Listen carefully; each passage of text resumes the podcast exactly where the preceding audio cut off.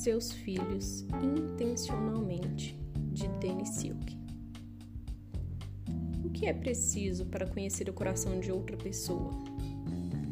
Para conhecer o coração de outra pessoa é necessário tempo, atenção e sabedoria. Precisamos nos tornar aprendizes para conhecer que pessoas são os nossos filhos. Não é simplesmente uma questão de conviver com eles. Não temos crédito algum se estamos apenas no carro levando eles para a escola.